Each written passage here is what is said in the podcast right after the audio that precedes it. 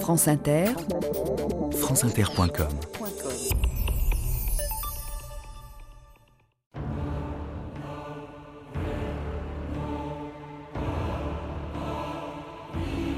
Je dissimule, je biaise, j'adoucis, j'accommode autant qu'il m'est possible.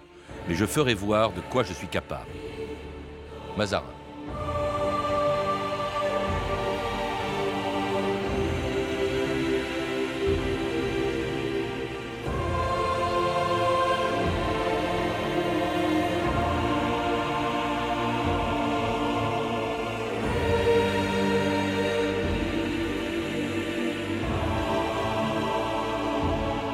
Deux mille ans d'histoire.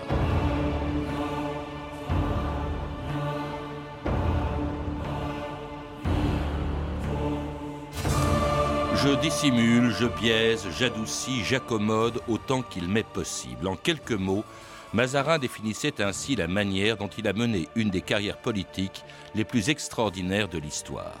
Celle d'un Italien né en 1601, sans titre et sans fortune, et qui n'a dû son ascension qu'à son intelligence et son travail.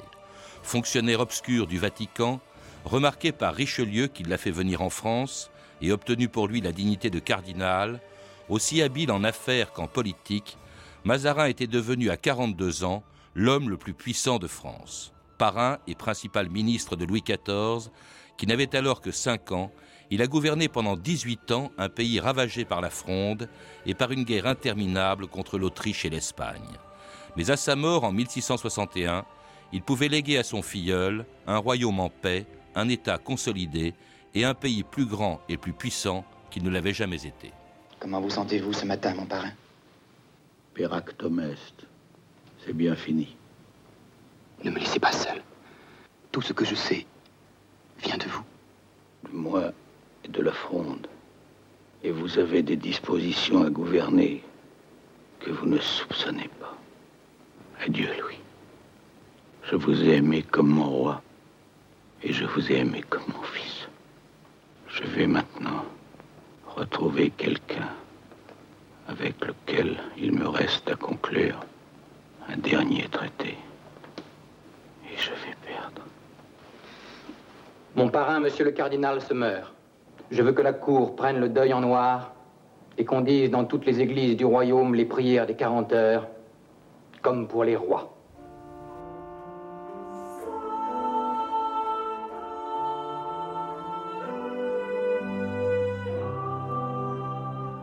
Simone Berthier, bonjour. Bonjour. Vous venez de publier aux éditions de Fallois une remarquable biographie de Mazarin, extrêmement complète.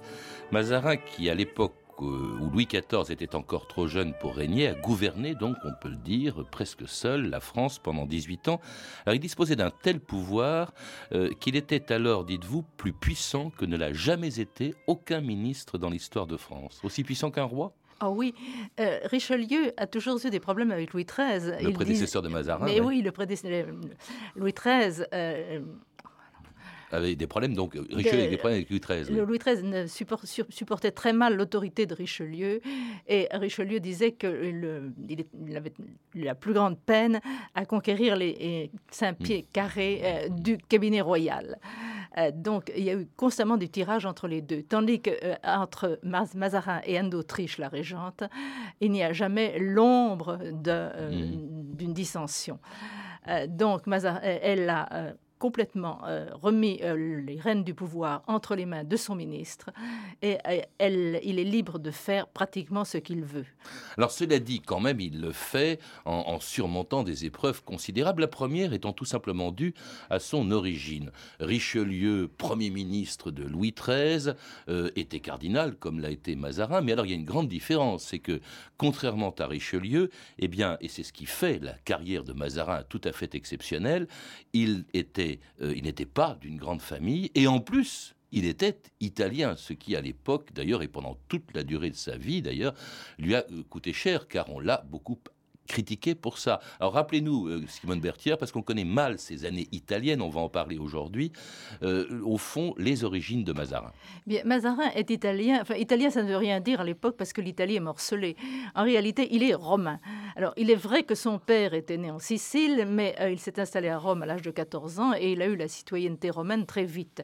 Et Mazarin, quoique né dans les Abruzzes, c'est-à-dire un petit village où sa mère était allée accoucher parce qu'il faisait trop chaud à Rome le 14 juillet, eh bien, il n'est pas né sujet euh, du... Il est né le 14 juillet. Hein. il est né le 14 juillet, oui, oui, ça porte bonheur. Il est né coiffé aussi. Hmm. Bon, mais euh, c'était en territoire espagnol dans le royaume de Naples, mais euh, ça ne veut pas dire qu'il était sujet du roi d'Espagne. Il s'est toujours senti romain. Hmm. Et c'est à Rome qu'il a ses racines et qu'il a été élevé. Alors, élevé chez les jésuites au collège romain, où il se fait remarquer par son intelligence, il est extrêmement brillant, par son charme aussi, et, et qui lui permet d'entrer dans la diplomatie du, du Vatican, euh, nommé secrétaire du nom, c'est-à-dire en fait ambassadeur du pape à Milan. Euh, il était alors un obscur fonctionnaire du pape, même le pape lui-même, qui était Urbain VII, je crois, ou Urbain VIII. Urbain VIII ne le connaissait pas. Et oui, mais ce qu'il faut dire, c'est qu'il est de famille très modeste. Alors sa mère est de toute petite noblesse, toute petite petite. Son père n'est pas noble et, il occupe des fonctions mal définies euh, dans la maison d'une grande famille hispano-romaine, les Colonna. Mm. Et donc, c'est enfin, un domestique de haut niveau si vous voulez, le père, qui a d'ailleurs des ennuis et qui tire le diable par la queue en permanence parce qu'il naît un enfant tous les ans et qui n'a pas les moyens d'assumer l'accroissement de sa famille. Euh, donc, Mazarin part de très très bas. Alors, euh, il, c'est un sourdoué. Tout le monde s'en aperçoit très vite. Donc, il y a des mécènes qui le poussent. On paye ses études au collège romain. Et les jésuites espèrent bien en faire un des leurs. Il refuse. Et finalement, il cherche euh, sa voie. Mais pour un, sujet euh, de sa sainteté, le pape, ben, il n'y a qu'une voie, naturellement, c'est le service de sa sainteté. Alors, il, est, il tâte d'abord des armées, mais évidemment, les armées pontificales jouent le rôle de casque bleu, plus ou moins. Puis il n'aime pas la guerre. non, il n'aime pas la guerre. Bon. Euh, mais euh, il se découvre finalement une vocation euh, comme secrétaire d'un cardinal délégué à Milan auprès des autorités espagnoles. La, Lombardie est à ce moment-là colonie espagnole. Alors justement, c'est là que brusquement, alors que personne ne le connaît, il va se rendre célèbre en négociant dans un obscur conflit qu'on a du mal à comprendre, c'est dans le cadre de la guerre de 30 ans, entre la France d'un côté, l'Espagne et l'Autriche de l'autre, qui sont sur le point de s'affronter pour une forteresse près de Mantoue, la forteresse de Casal. Et sans entrer dans le détail des négociations que vous donnez, mais on n'a pas le temps de développer, euh, brusquement, le voilà qui s'interpose entre les deux armées, d'une part l'armée française, d'autre part l'armée euh, espagnole et autrichienne, et il arrive, il dit patché, patché, faites la paix, et tout le monde s'arrête de se battre. Qu'est-ce qui s'est passé, C'est pas tout à fait un miracle. Euh, et pendant des mois, il a galopé d'un chef d'armée à l'autre. Ils étaient trois. Il y avait Richelieu, enfin le, maréchal de Chambert la France, et puis un Espagnol et un, et un Autrichien.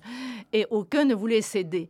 Euh, il s'agissait euh, de rétablir la paix dans l'Italie du Nord, qui servait depuis des années, des siècles, un siècle même de champ de bataille aux affrontements entre la France et la maison de Habsbourg.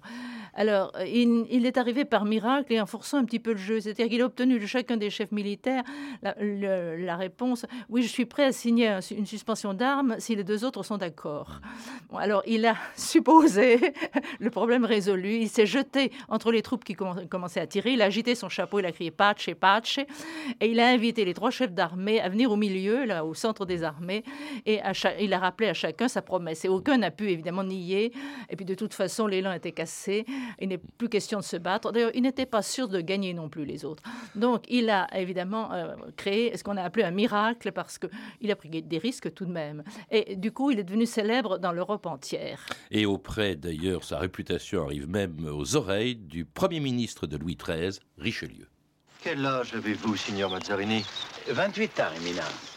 Et vous prenez ce que vous faites pour plus important que vous-même, je l'ai remarqué réunir les maréchaux espagnols et français et les convaincre en un quart d'heure de s'embrasser, vous m'avez volé ma bataille. À vous seul, vous avez triomphé de deux armées. Le pape va vous faire chanoine et toute l'Europe parle de vous. Il y a là de grandes promesses. J'ai décidé que votre pouvoir de persuasion serait surveillé de près. Je vous enchaîne à Paris. J'ai demandé pour vous l'annonciature au Saint-Père.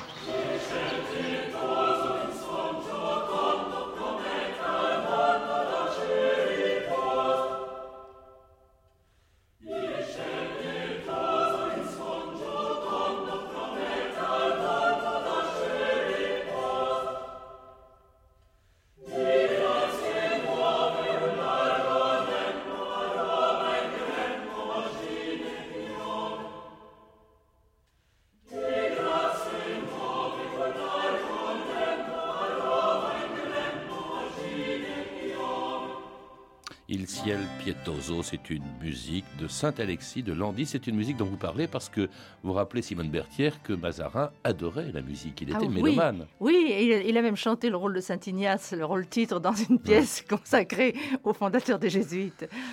Alors cette amitié qui se noue peu progressivement avec Richelieu, c'était vraiment une intimité des deux hommes. Alors que Richelieu, c'est le cardinal tout-puissant, Premier ministre de, de France, et lui est encore un, un petit chanoine italien. Il y a une amitié assez qui, qui a, qui a vraiment rapproché les deux hommes. Oui, mais pas tout de suite. Euh, au début, Richelieu se méfie de Mazarin. Pour qui travaille-t-il? Pour le pape, pour la Savoie, enfin bref. Et il est tellement intelligent qu'il est dangereux. Euh, donc ça prend du temps. Et c'est simplement euh, quand euh, il s'aperçoit que Mazarin travaille sincèrement pour la France que euh, les relations entre eux euh, s'améliorent. Cela dit, contrairement à l'appel du pied que lui fait Richelieu, Mazarin ne vient pas tout de suite en France après cette ce fameux miracle de la forteresse de Casal. Non, il reste à Rome. Il est passionnément romain, il est très attaché à sa patrie euh, romaine, il reste fidèle au pape euh, euh, Urbain VIII, et Urbain VIII qui veut le garder auprès de lui, parce que lui aussi il a, il a vu ce qui s'est passé à Casal, et qui euh, veut le faire travailler, mais pour travailler pour le pape, il faut être prêtre. Or, vous le rappelez, Simone Berthier, Mazarin ne veut pas être prêtre. Et oui. Euh, alors Urbain VIII insiste beaucoup. Pour faire carrière, et pour en particulier une carrière dans la diplomatie pontificale, il faut être de la maison, surtout quand on n'a pas de naissance au départ. Bon, Mazarin refuse, alors il biaise, ou il ne refuse pas en face, mais euh, il obtient des délais, il traîne. Bon, pourquoi? C'est la question que vous me posez. Oui, Bon, alors ne mettons pas en cause sa foi. Mazarin a la- une foi très solide, Euh, j'allais dire une foi instinctive, euh, presque la foi du charbonnier. Bon, et il croit que euh, Dieu aidera les siens, et il est optimiste. Bon, donc aucune raison d'ordre religieux, théologique n'intervient dans son refus. Aucune raison non plus concernant les mœurs, nous en reparlerons tout à Mm. l'heure. Mais il ne veut pas être tenu en laisse. Il a découvert à Casal, et avant dans les mois qui ont précédé Casal, sa vocation, c'est la négociation. Il se veut diplomate, et il aime agir sur les hommes et sur les événements. Alors il se voit mal euh, attaché à, à une, une église, obligé de dire la messe tous les jours, euh, de faire des sermons le dimanche euh, où on ne peut pas changer le programme, naturellement, et de, confesser les vieilles dames. Il veut euh, sa liberté d'action. Donc la véritable raison de son refus, c'est celle-ci. Alors, Urbain VIII fait de lui un protonotaire, ce qui lui permettait Oui. d'avoir des revenus, puis vice-légat en Avignon. Avignon, c'était encore un état. Oui, du- oui, oui, mais c'est un, exil, c'est un exil, hein, la vice-légature d'Avignon. Euh, Urbain, Urbain VIII est, est- est très heureux euh, de la, le- du succès de Casal, mais en même temps, il a les Espagnols sur le dos euh, qui sont furieux. Les, les Espagnols, ils sont ouais. à Naples. hein. Mm. Bon, donc, il fait quelques cadeaux financiers à Mazarin, mais en revanche, il l'envoie en pénitence à- en Avignon pour bien montrer aux Espagnols qu'il n'était pas de mèche avec lui. Euh, dans la- l'appui apporté aux Français. Et puis finalement, il sera, il sera nommé nonce à Paris, où il retrouve Richelieu. Je suis un simulacre de nonce qui n'a pas été ordonné prêtre. Un simulacre d'italien, puisque me voilà plus français que romain. Je finirai par être quelque part un simulacre de diplomate ou de petit ministre dans un simulacre de petit État. Pourquoi pas simulacre de cardinal? Il n'est pas besoin d'être prêtre pour être prince de l'Église. Je réfléchissais l'autre jour avec mon vieux père Joseph. Vous savez convaincre, Giulio. Moi, j'aime vaincre. J'aurais besoin d'un négociateur comme vous pour mener les pourparlers avec le Habsbourg d'Autriche qui va nous déclarer la guerre. Il y faudrait ma fermeté et votre souplesse.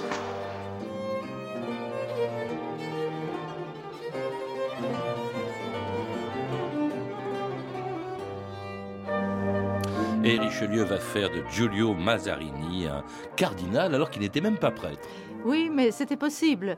La, pourpre est une dignité euh, qui confère le droit de siéger au Sacré Collège et d'aider le pape de ses conseils.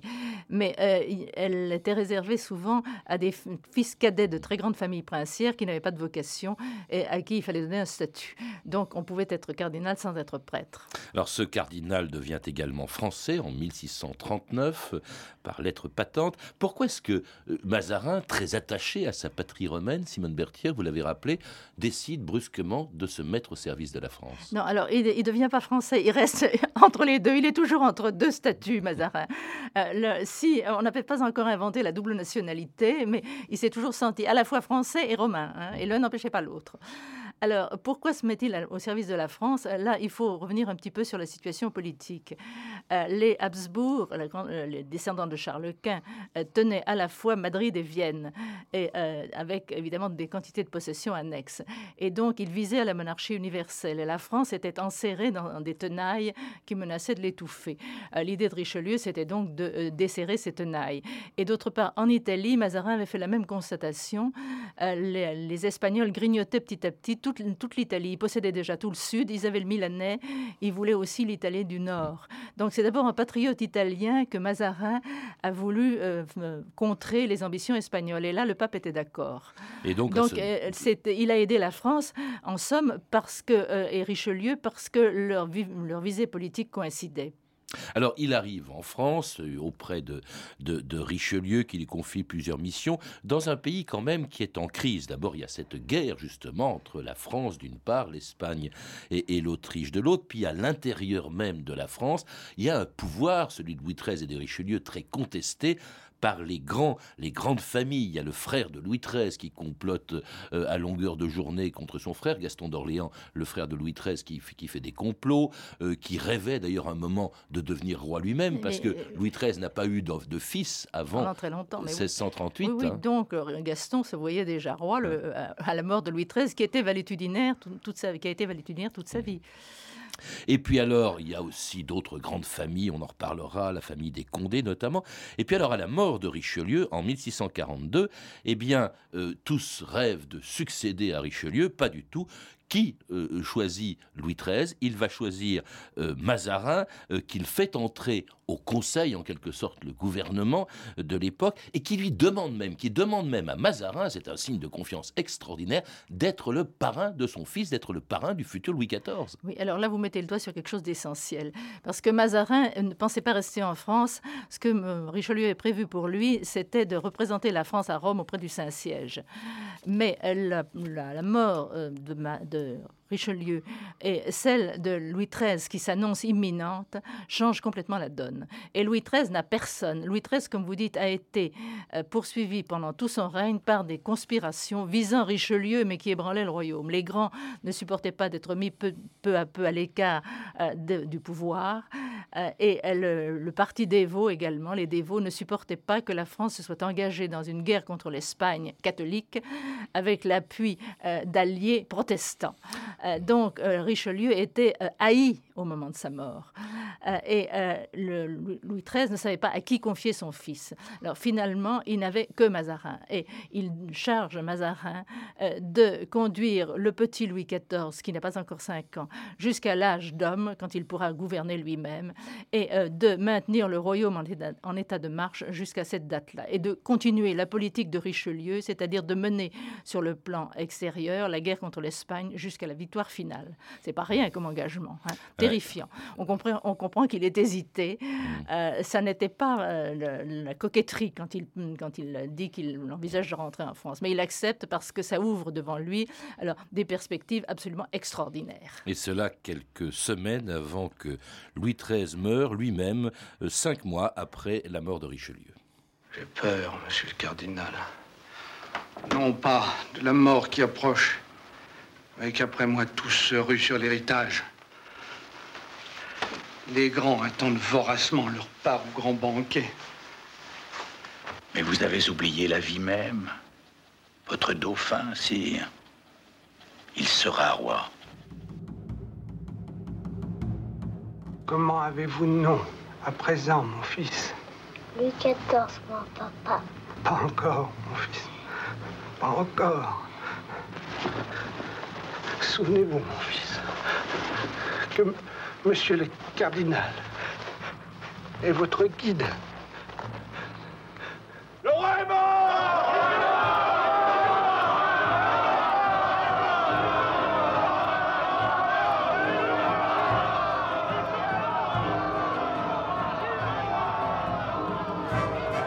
Alors à la mort de Louis XIII, Louis XIV donc devient roi, mais il n'a que 5 ans et c'est une régence qui se met en place. Alors cette régence a été préparée par Louis XIII. Bon, sa femme Anne d'Autriche, la mère de Louis XIV, va modifier un peu ce testament, mais en gros, elle était organisée comment? Il y a d'abord la femme de Louis XIII, c'est elle qui devient régente, Simone Il y, a- Berthier. il y avait le choix entre sa femme et son frère, et il se méfiait également de l'un et de l'autre. Mais au total, il pense que sa femme est moins dangereuse que son frère, parce qu'au moins le sentiment maternel est très vif chez elle. Donc il compte qu'elle défendra le petit Louis XIV. Mais il a essayé de l'en- de le- de l'enfermer euh, dans un, une- un conseil où elle n'aurait pas la majorité, et où Mazarin devait euh, avoir le, le- le pouvoir de décision. Le pouvoir de décision. Euh, mais en fait, euh, c'était très peu conforme aux traditions du royaume.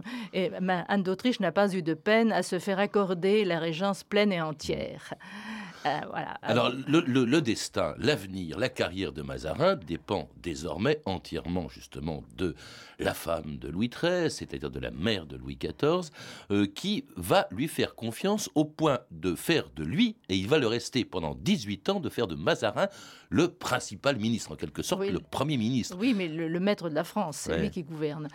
Alors, Anne d'Autriche euh, avait préparé euh, la, la transition. Euh, elle ne l'a pas dit, bien sûr. Euh, elle a joué sur l'effet de surprise. Mais dès avant la mort de Louis XIII, il est certain qu'elle était d'accord avec Mazarin pour la mise en scène qui suivra la proclamation de la Régence. Alors, elle fait deux, ch- deux choses. Le jour même, elle, elle, où on la- lui accorde le pouvoir en, en entier, elle proclame Mazarin Premier ministre. Et évidemment, consternation de tous ceux qui rêvaient du poste.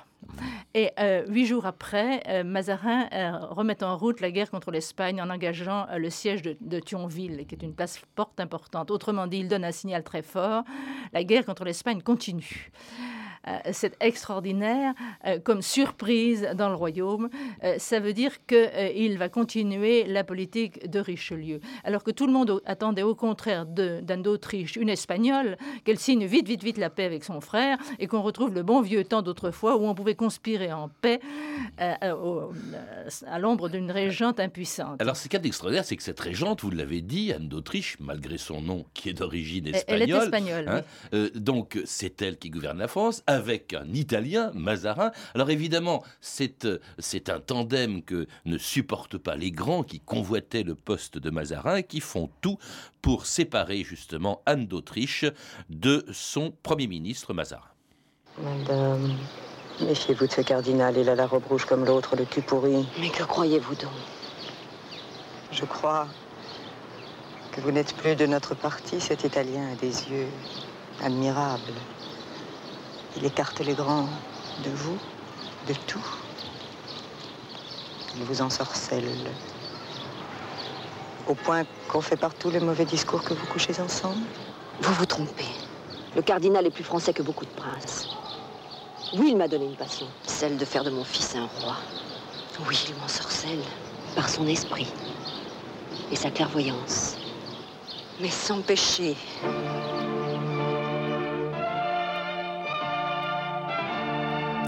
Simone Berthier, est-ce que Anne d'Autriche n'était ensorcelée que par l'esprit et la clairvoyance de Mazarin Ça fait 350 Je ans qu'on se pose la venir. question. Est-ce Oui. qu'ils étaient amants Ben, bien entendu. Alors, euh, disons tout de suite que l'opinion publique à l'époque en était persuadée et qu'elle ne s'est pas gênée pour le dire dans les termes les plus crus euh, à travers des pamphlets qu'on a appelés euh, les mazarinades. Ah bah j'en, Bon. cite deux, bah, c'est absolument si terrible. vous voulez. Elles sont épouvantables, hein, je vous préviens tout de suite. Il y a Sire, vous n'êtes qu'un enfant, c'est une mazarinade qui s'adresse à Louis XIV, et le larron baisse votre mère. Euh, il y en a un autre qui soupçonne même Mazarin d'être le père de Louis XIV. Sans le secours il de Mazarin, il n'était pas là. Hein. Oui, mais enfin, c'est il n'était pas là. Hein, hein, sans le secours de Mazarin, où seriez-vous roi très chrétien, fils aîné de l'Église? Euh, vous eûtes d'un cardinal, votre mère vous eut d'un cardinal. Et alors, pire de tout, un peuple n'en doutait plus, il est vrai qu'il l'a fou, hein, bon, et que c'est par ce trou que Jules nous canarde. Euh, alors, c'était épouvantable. Comment expliquer cette animosité, alors que vous semblez dire, vous, qu'il ne s'agissait entre Anne d'Autriche et Mazarin que d'une amitié amoureuse Bon, alors vous me posez deux questions à la fois. Alors, commençons par l'amitié amoureuse.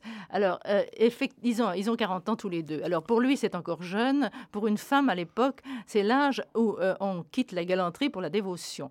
Anne d'Autriche n'a pas été gâtée sur le plan amoureux, euh, avec son mari en particulier, elle n'a que de mauvais souvenirs. Alors, évidemment, elle est sensible au charme de Mazarin, il est plein d'égards pour elle, bon, mais euh, elle n'est pas c'est la, duchesse de Chevreuse qui témoigne, hein, qu'elle elle dit en substance qu'Anne d'Autriche était frigide. Hein. Euh, et d'autre part, Anne d'Autriche est extrêmement pieuse. Elle se confesse tous les samedis pour communier tous les dimanches. Alors on la voit mal pécher chaque semaine contre le sixième commandement. Mm.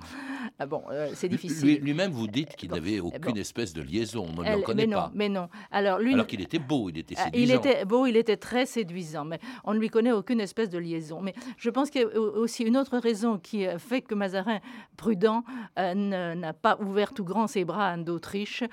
c'est que d'abord, tout à fait entre nous, je pense qu'il n'était pas amoureux d'elle, enfin au sens plein du terme, physiquement, je crois pas. Euh, et, euh, le pouvoir avait pour lui beaucoup plus d'importance euh, que la vie sentimentale. Alors maintenant, comment expliquer cette animosité, cette violence dans ces mazarinades? Euh, J'en cite une qui explique peut-être beaucoup de choses. Il est advenu qu'un étranger nommé Mazarin s'est installé dans le souverain ministère où il n'a été élevé ni par sa naissance ni par aucun mérite, vu que l'on sait qu'il est sicilien, hein, sic, euh, alors qu'il ne l'était pas, de très sordide naissance, qu'il a été valet en divers endroits à Rome, où il a servi dans les plus abominables débauches de ce pays-là. Alors ça veut dire quoi? Ça veut dire au fond qu'en France, on lui reproche, un, d'être étranger, hein, deux, de ne pas d'être un roturier. Bah bien d'être un roturier, oui, bah bien sûr. Mais alors, les deux éléments qui jouent là à fond, c'est la xénophobie d'une part et le mépris de classe d'autre part. Et la xénophobie est particulièrement forte à l'égard des Italiens parce que bah, il y a eu quelques précédents. Les deux reines Médicis en avaient amené quelques-uns dans leur bagage qui avaient laissé de mauvais souvenirs. Bon. Euh, et, euh, et, le mépris de classe joue également. Donc, euh, qu'est-ce qu'il fait chez nous alors qu'il y a tant de bons Français capables de gouverner hmm. mieux que lui Voilà le thème. C'est l'éternel. C'est Voilà, exactement. Alors, cela dit, ça vaudra à Mazarin d'être constamment, d'être longtemps, même dans l'opinion publique, l'homme le, plus détesté de France, euh, d'autant plus que la politique qu'il mène, puisque la guerre se poursuit, c'est d'augmenter les impôts, et il va devenir extrêmement impopulaire, victime d'ailleurs d'un premier complot, le complot d'idées importants, où il a failli mourir. Euh, oui, euh, c'est-à-dire, on a tenté de disons, oui, on a, on a tenté de l'assassiner. Les, les, conjurés ont été tellement maladroits qu'en fait, Mazarin n'a pas couru grand risque. Mais tout de même, l'intention y était, oui. Et puis alors évidemment, il y aura la fronde, la fronde dont nous parlerons euh, demain et qui a été sans doute la plus grande épreuve qui ait eu à supporter et qui ait eu à surmonter euh, Mazarin. En attendant, Simone Berthier, je recommande chaleureusement la, lecture de votre livre, cette biographie de Mazarin, Mazarin le maître du jeu. Hein.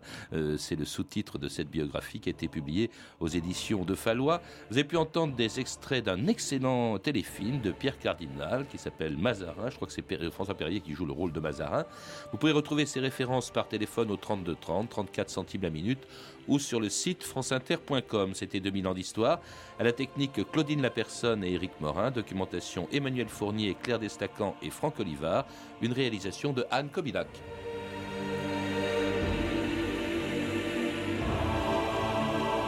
Demain, donc, dans 2000 ans d'histoire, vous pourrez entendre la deuxième partie de cette émission consacrée à Mazarin.